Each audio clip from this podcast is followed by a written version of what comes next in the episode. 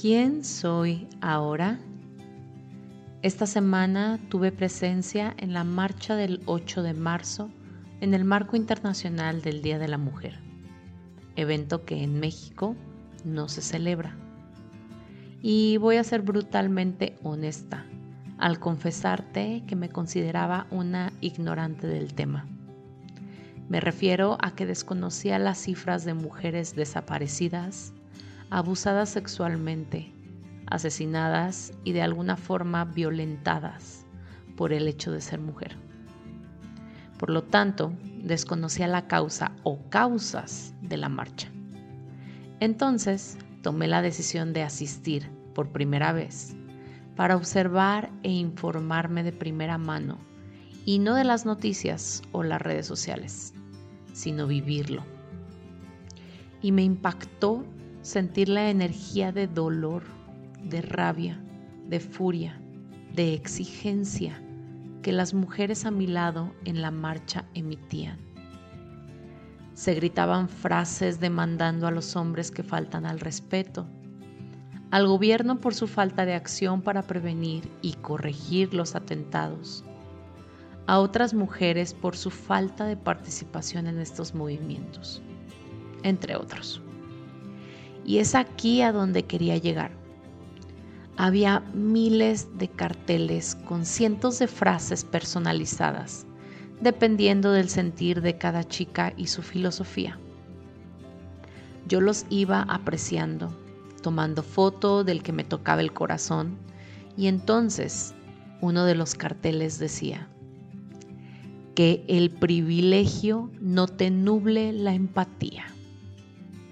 Uf no te imaginas cómo me retumbó no solo la mente, sino el alma por completo. Yo soy esa mujer privilegiada y posiblemente tú que me escuchas hoy también lo seas. Vivo con las comodidades que quiero, como en los restaurantes que me gustan. Voy a fiestas, plazas, bares, sin que alguien me diga que no puedo. No he experimentado discriminación laboral. He podido decidir libremente lo que hago con mi cuerpo. No vivo en constante miedo cuando camino o manejo por las calles.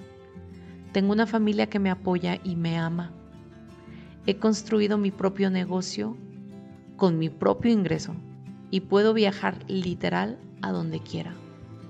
Tengo un novio que me respeta y me cuida. Y todo esto no me nubla la empatía por las mujeres que viven otros escenarios. Desde la universidad he hecho equipo con mujeres. He creado retiros enfocados en recordar el poder de la mujer. He guiado ceremonias intencionando la sanación femenina.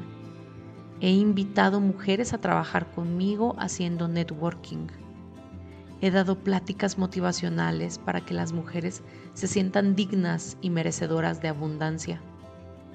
He ofrecido talleres para calmar la mente de las mujeres y traerles paz a sus vidas. He creado comunidades y tribus llenitas de amor entre mujeres.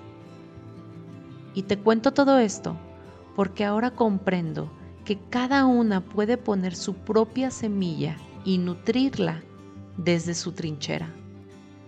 No todas iremos a marchar. No todas estaremos atentas a los números que dan las noticias día a día. No todas acusaremos de malditos a los hombres. No todas atentaremos contra el gobierno.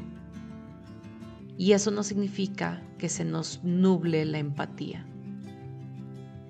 Algunas como yo trabajaremos en nosotras mismas para incrementar nuestra autoconfianza, hablarnos con compasión y mantenernos en conexión con nuestra fuente de poder, que es el amor.